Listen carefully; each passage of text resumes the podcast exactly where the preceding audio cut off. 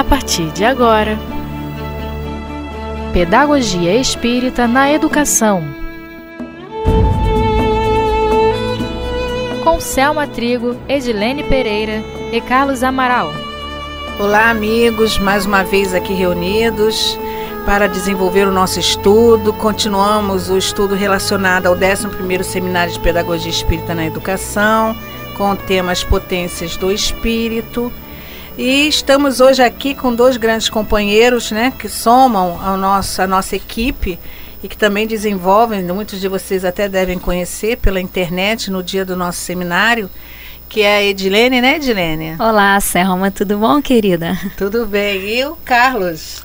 Oi, Selma, tudo bem? Tudo bem, é bom ter vocês aqui, né? Aliás, é bom estarmos aqui, né? É, Nós todos juntos. Eu digo Isso. estar com vocês aqui, porque eu estou em todas, né? Eu não sou cego, né? E a equipe vai vindo, vai compartilhando, vai somando com a gente no trabalho, desse trabalho bonito que é realizado pelo Espiritismo.net. Bem, nós paramos no último, na última vez que estivemos aqui Vamos fazer uma recapitulação lá em cima, né? Do, de um pensamento de Kardec, da, na questão 917, Isso. em que ele diz que a educação, se for bem compreendida, é a chave do progresso moral. Quando se conhecer a arte de manejar os caracteres, como se conhece de manejar as inteligências, poder-se-á corrigi-los, como se orienta o crescimento de plantas novas esta arte, porém, requer muito tato, muita experiência e uma profunda observação. É um grande erro acreditar que basta ter conhecimento para exercê-la com proveito. Então aqui já a gente muito rapidamente é. a gente vai comentar, né, que o fato de conhecer não quer dizer que vai saber. É, muito né? bem, Selma, e nem tão pouco, né? Ele já deixa claro aqui para a gente logo no início que sem educação não há moralidade. Então não adianta, né? se a gente não insistir, não investir na educação daqueles que estão sob a nossa tutela, a gente não vai conseguir despertar neles o que é de melhor em valores morais, né? em ética, em respeito, enfim, todos aqueles sentimentos que nos elevam cada vez mais na direção de Deus. Né? E aí, é claro que não tem como. É. A gente tem que conhecer, não basta, né? A gente tem que observar, a gente tem que conhecer, não basta a gente pensar que, que é só ficar olhando e que a gente pode fazer de qualquer jeito, não dá para ser aí, assim. Carlos, vocês pensam que educação é só a educação formal, né, de, é do intelecto, não é verdade? Exatamente, que a gente não leva em consideração o elemento espiritual, não leva em consideração de que nós somos espíritos imortais e como espíritos imortais temos tanto temos sim que nos preocupar com a educação formal, mas nos preocuparmos também e muito com a educação espiritual, assim hum. como Kardec nos traz aqui. Por isso que agora no, no próximo item que a gente vai desenvolver, a gente vai analisar a inteligência segundo a doutrina espírita. Oba! Né? É, diferente, né? Vamos ver o que, que no livro do no, no, livro No Mundo Maior, né, de André Luiz, no capítulo 3, viu, pessoal? Sim. Tem um, um pedacinho importante em que o espírito Calderaro dá uma orientação bacana para André Luiz, né? E ele diz o que aí, Edilênio? Não podemos dizer que possuímos três cérebros simultaneamente temos apenas um que, porém, se divide em três regiões distintas. No primeiro, situamos a residência de nossos impulsos automáticos, simbolizando o sumário, o resumo vivo dos serviços realizados. No segundo, localizamos o domicílio das conquistas atuais, onde se erguem e se consolidam as qualidades nobres que estamos edificando. No terceiro, temos a casa das noções superiores, indicando as eminências que nos cumpre atingir. Num deles mora um hábito e automatismo. No outro residem o esforço e a vontade. E no último demoram o ideal e a meta superior a ser alcançada. Isso então quer dizer que, dependendo da base de construção do passado, né? É reflete o nosso presente e o nosso presente precisa ser trabalhado né, para transformar melhor um passado que já até que tem que passar mesmo, é, né? né? Para alcançar um futuro mais aprimorado. É por aí? É por aí sim, exatamente, Selma. Só que, independente de como tenha sido esse, esse passado, o importante é como nós, nós estamos trabalhando o nosso presente. Verdade. Podemos sempre fazer diferente. É. Isso, é isso mesmo, né? E o interessante é que ele traz aqui a visão espiritual, né? Porque a gente tem aquela visão de que, né, ai, esse cérebro, a gente olha só para os corpos físicos, então só percebe o, o cérebro físico, né? Então é que ele vem dizer para a gente que existem aí patamares, né? Que o passado está lá no nosso subconsciente e que pode ser acessado ao, a partir do momento que eu necessite dessa reminiscência do passado para eu melhor interagir com o meu presente não é? Que o meu presente é, é consciência, o meu hoje, é onde eu estou hoje, como eu estou, com quem eu estou e as experiências que eu preciso vivenciar para que eu possa trabalhá-lo, né? E o futuro é o superconsciente, então é a meta que eu tenho que atingir. Não é verdade? É aquilo que há de melhor dentro de mim que eu preciso estar tá eclodindo em sentimentos para que eu possa evoluir espiritualmente falando e também moralmente. É? Então, aí a gente pode ver que o processo da, da, da, inteligência propriamente dita, ela tem está é, tá embasado nas experiências vividas. Com certeza. Né? Isso é que tem que te levar em conta. Além das experiências vividas, também há uma análise, né, vamos dizer assim, no, no, no como é que a gente chama, no laboratório divino, né, da uhum. reencarnação, em que momentos essa inteligência vai eclodir, momentos essa inteligência tem que ficar mais acomodadinha, dependendo daquilo que foi programado pela nossa necessidade, que a maior necessidade é moral, né? Isso, Selma. A gente tem sempre que ter consciência de que nós estamos dentro de um grande planejamento pedagógico divino. Isso. A gente não vem solto, não vem pelo acaso, independente de acreditarmos na doutrina espírita ou não. Mas, sendo espíritos imortais, nós estamos, ou se hoje estamos encarnados, estamos num projeto pedagógico divino. Nossa encarnação, ela veio com um intuito de aprendizado, de crescimento e desenvolvimento moral. Isso. Então estamos dentro de um contexto, então estamos dentro das nossas necessidades.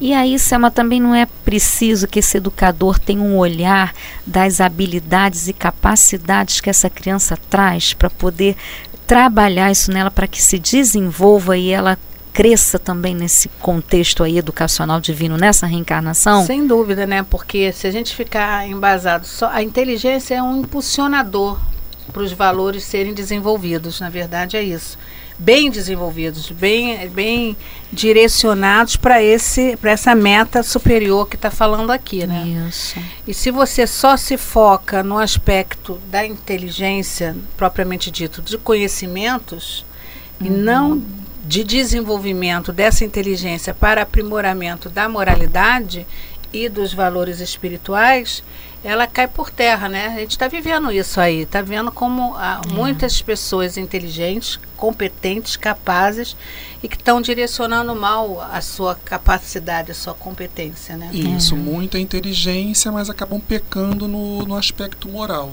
pecando no sentido de, de, de, de falha. Eles têm, têm ainda é, questões a serem desenvolvidas no aspecto moral. Isso. Verdade.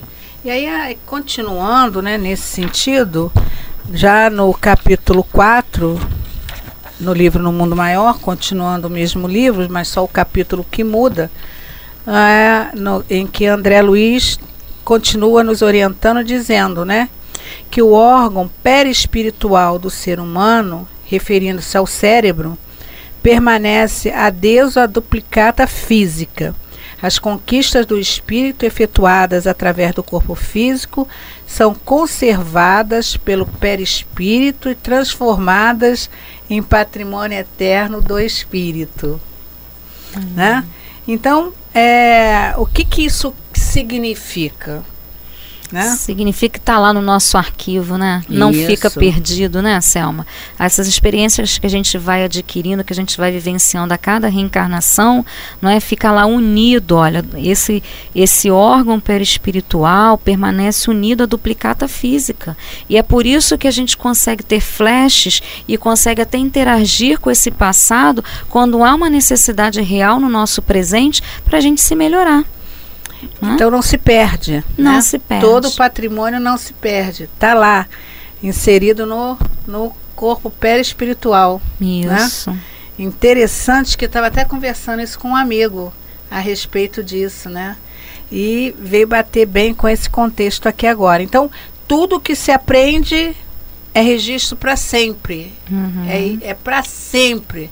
Sempre. É sempre, sempre com S maiúsculo, sempre, sempre. Isso, sempre. exatamente. Não tem Selma. paradeira esse sempre. É, conservadas e transformadas em patrimônio eterno do espírito. Isso, Olha, o patrimônio, patrimônio, espiritual. Olha que bacana, é, né? Patrimônio é uma palavra importante, uhum. né? Isso, se me fez lembrar do, do que é, da, da obra que é o Espiritismo, do Allan Kardec justamente na parte do esquecimento do passado. Kardec explica essa questão do esquecimento do passado que o, o e confirma o que André Luiz traz aqui dessa dos, dos arquivos que nós temos do, no, no perispírito. Kardec explica que a gente não não esquece, esquece a forma pela qual a gente fez as aquisições, mas as aquisições estão lá, estão lá arquivadas, guardadas.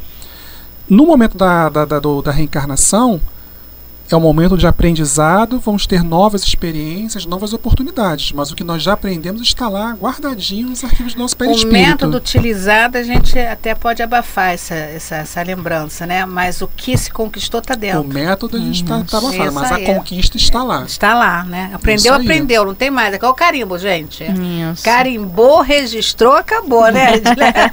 Isso. Isso aí. E aí ele continua dizendo o que, Carlos? Que, continuando o texto do André Luiz, né, que todo o campo nervoso da criatura constitui a representação das potências perispiríticas, vagarosamente conquistadas pelo ser através de milênios e milênios, em renascendo entre as formas perecíveis, nosso corpo sutil, que se caracteriza em nossa esfera menos densa, por extrema leveza e extraordinária plasticidade submete-se no plano da crosta às leis de recapitulação, hereditariedade e desenvolvimento fisiológico, em conformidade com o mérito ou demérito que trazemos e com a missão ou o aprendizado necessários. O cérebro real é aparelho dos mais complexos em que o nosso eu reflete a vida. É, acho que a gente vamos, vamos mastigar devagarinho, né? Porque é, uhum. é, é, bastante. Bastante informação. É, bastante informação e bastante profundo, né? Isso. Vamos assim aos pedacinhos de, de. Nem é parágrafo, pontuação. vamos lá. É. Todo o campo nervoso da criatura constitui a representação das potências perispirídicas vagarosamente conquistada pelo ser através dos milênios e milênios, né? Hum. Vamos até aqui. Então, campos nervosos, representação das potências perispirídicas. Isso. Isso tá tá acumulado, não é? Não se perdeu. A gente vai desenvolvendo todo esse nosso campo nervoso, toda esse, essa parte do corpo físico que vai sendo desenvolvida, é porque nós temos a potência do nosso perispírito. No nosso perispírito, ele vai comandando todo esse processo de construção do corpo físico, que já vem sendo aprendido, vagarosamente conquistado através dos milênios e milênios de reencarnação. Seria então é? um reflexo, uma representação do perispírito, né, Gilene? Isso aí, não é? Porque o perispírito é o molde do corpo físico. Então, o perispírito registrou, ele vai através da, de todo esse registro, todas essas conquistas, ele vai ativar esse campo nervoso do corpo físico e fazer com que esse corpo físico esteja habilitado à nova reencarnação. Então, isso aí é, é, é representação das potencialidades perispiríticas, esse campo nervoso, acho que deve ser isso que você acabou de falar, mas que eu fiquei aqui raciocinando enquanto você falava. Uhum. Esse campo nervoso é a estrutura física que é constituída como reflexo do perispírito. É isso é aí, né? Por aí. né? Uhum. E aí ele segue, em renascendo, em renascendo entre as formas perecíveis, nosso corpo sutil, que se caracteriza em nossa esfera menos densa, por extrema leveza e extraordinária plasticidade, submete-se no plano da crosta às leis de recapitulação, hereditariedade e desenvolvimento fisiológico em conformidade com o mérito ou demérito que trazemos em, com a missão ou com o aprendizado necessário. E aí, né? Corpo perecível, que a gente está falando aqui, gente, é o corpo físico. É isso, isso. que ele está se, re, se referindo, né? isso. né? Uhum. É esse corpo físico, né? Corpo perecível. Onde eu tô que eu perdi? Aqui, de forma corpo, perecível, é. né? Ah lá, em renascendo sutil. entre as Forma formas perecíveis, ah, perecíveis, que é o ou nosso seja, corpo. É, entre vou, retornando ao corpo físico, né? O nosso corpo sutil, que é o perispírito, é que se caracteriza em nossa esfera, quer dizer, na esfera espiritual, né? Ele, ele é, é, menos denso, denso, né? Ele é mais sutil, ele tem uma leveza, plasticidade porque ele é moldável, né? Ele pode se, a, se ajustar, se modelar, modificar a sua forma, né?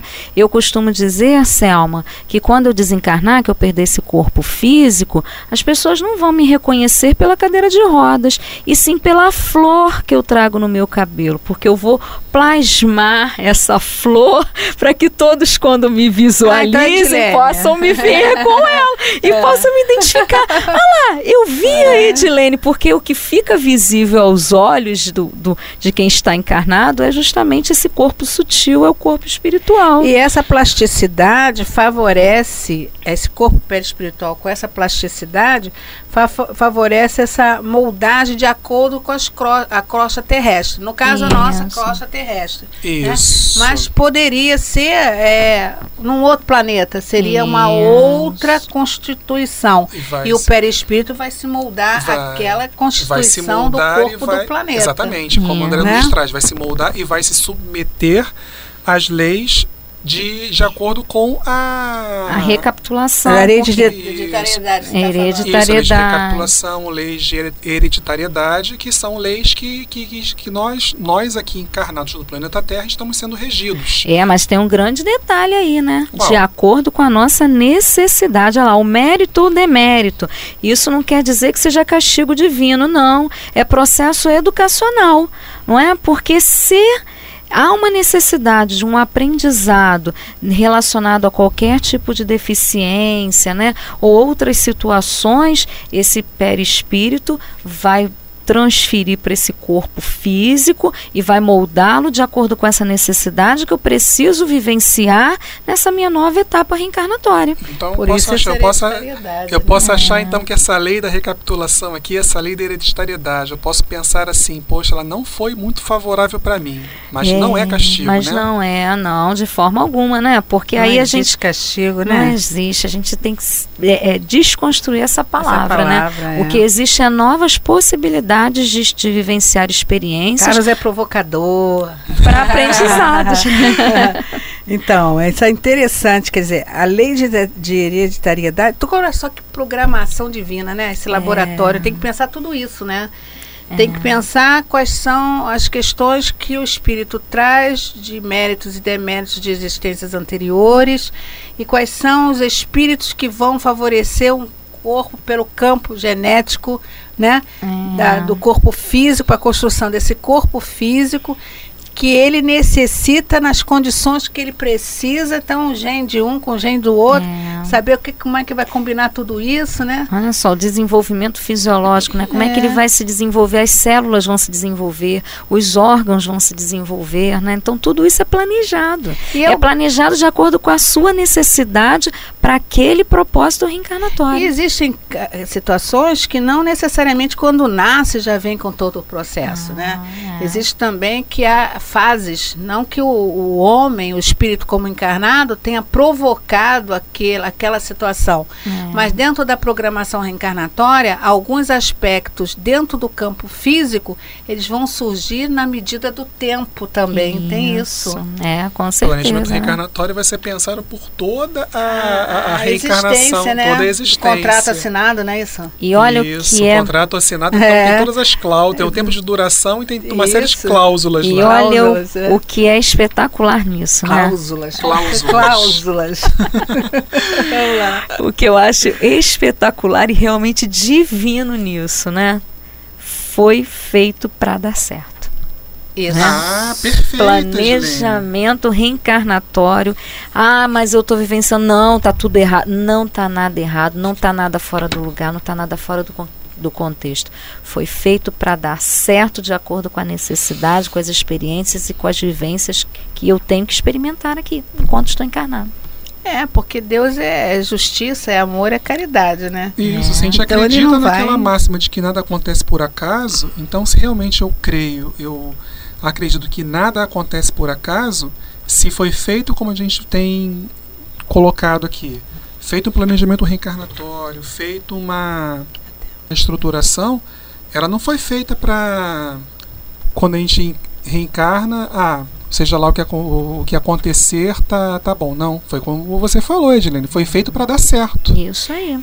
Então tem que se levar em conta, tem que se levar em conta é que é, na, tanto você como encarnado aí, né, na condição, na condição, né, de pai ou de mãe que tem as suas dificuldades, até físicas mesmo, Isso. ou o seu filho, né, no uhum. caso, Sim. precisa ser é, é, precisa ser observado como algo natural, né, dentro de um contexto natural de Deus, não como algo que seja castigo. Meu filho tem uma deficiência física, minha filha tem uma deficiência mental, meu filho, meu filho tenha isso ou tenha aquilo, né? É, isso é importante aí. a gente saber disso. É muito importante. E dá uma consolação, um conforto quando a gente percebe que é tudo é aprendizagem, né? Uma é consolação com a razão, com né? Com a razão, não é? é? Então há um motivo de ser, é. mesmo que a gente não consiga lembrar, perceber, mas é, é justamente porque há aquela realmente aquela necessidade.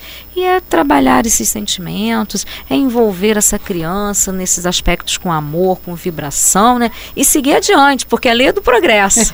e com certeza todo mundo vai sair melhor dessa reencarnação, não é? É verdade. E agora vamos falar de Piaget. Olha, Piaget, um grande é, educador, né? E ele teve aquela preocupação de, vamos ser bastante sucintos para vocês poderem entender, né? O que que ele fez? Como biólogo que era, né? Começou uhum. a perceber as filharadas que teve. Olha só que show. Uhum. Ele começou a fazer uma análise né, das diferentes fases de comportamento, que nós já falamos isso em outras etapas e observar a fase de desenvolvimento das crianças através da inteligência. Uhum. Mas vamos ver o que, que de importante na teoria de Piaget, que comparada com a doutrina espírita, difere, né?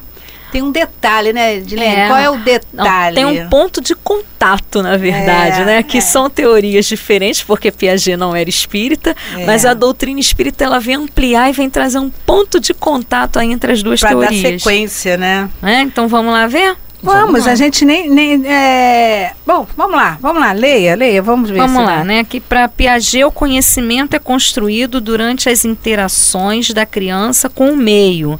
Então ele vai negar, né? O inatismo das ideias, ou seja, ele vai negar essa bagagem anterior, né? Que a doutrina espírita ela traz para todos nós, não é?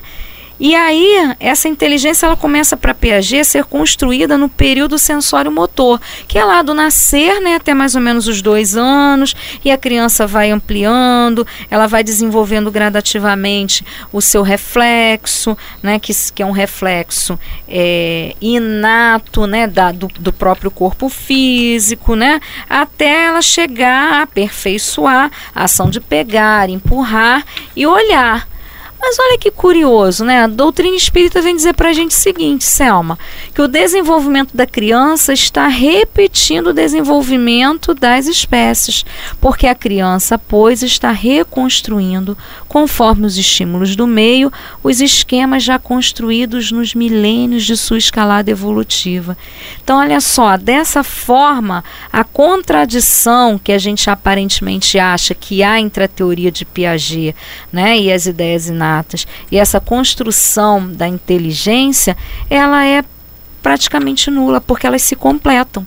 Porque Piaget explica do nascer ao envelhecer, que, que vai havendo um desenvolvimento dessa inteligência. E a doutrina espírita amplia isso, que ela vem dizendo que esse desenvolvimento da inteligência é de milênios e milênios de reencarnação. Porque quando a criança nasce, ela traz a sua bagagem espiritual, ela traz os seus conhecimentos adquiridos e ela utiliza isso até para a formação do seu corpo físico, porque é o impulso criador ali do espírito que está ativando todo esse processo. Então, quando o espírito reencarna, ele não não é um saco vazio, né? Ele é. traz já a sua estrutura de conhecimento. O que ele vai precisar é ser estimulado a, a como se fosse a relembrar, né? A, a, colocar em movimento o que ele já sabe. Isso. E com esse conhecimento que ele já sabe, ele vai aprimorar novos e, e acoplar para si novos conhecimentos. Isso, Exatamente, é? Selma. Isso já acontece desde o momento da gestação,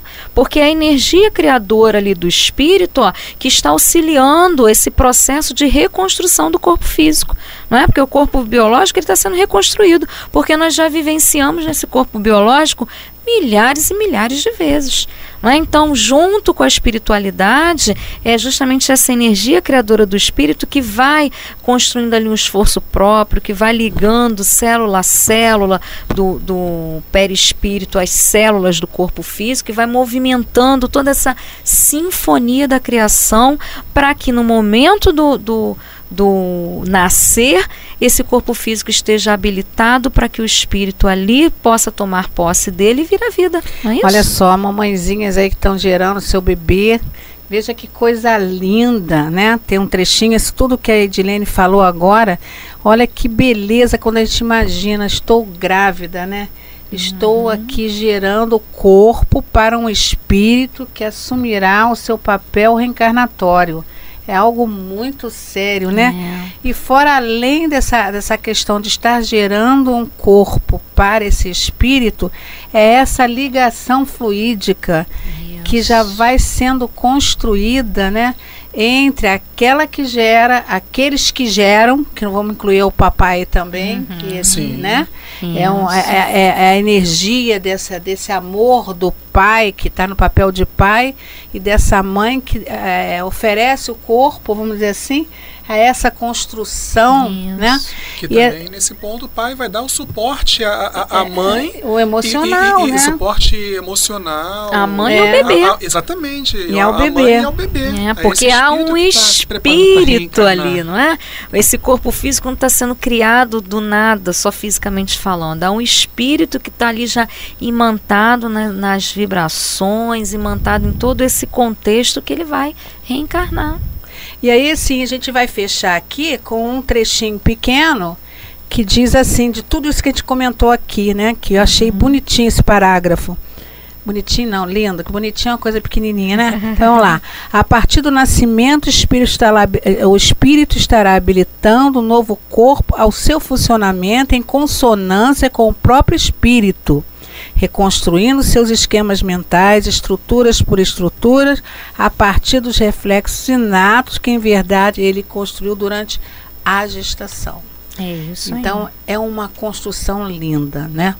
É, tudo bem, bem elaborado, bem, bem definido. Quer dizer, não é simplesmente um corpo ali. Não. Há toda uma, uma questão por isso, fora. Se já é belo a gente ver esse processo de construção do, do corpo físico somente pela ótica da ciência, pela ótica da biologia, uhum. isso se expande mais ainda, fica mais belo ainda quando a gente associa a visão da bi a biológica, a, a, visão do corpo físico à visão espiritual, à visão isso, da doutrina. Né? E Vamos ter que parar, Edilene! Ah.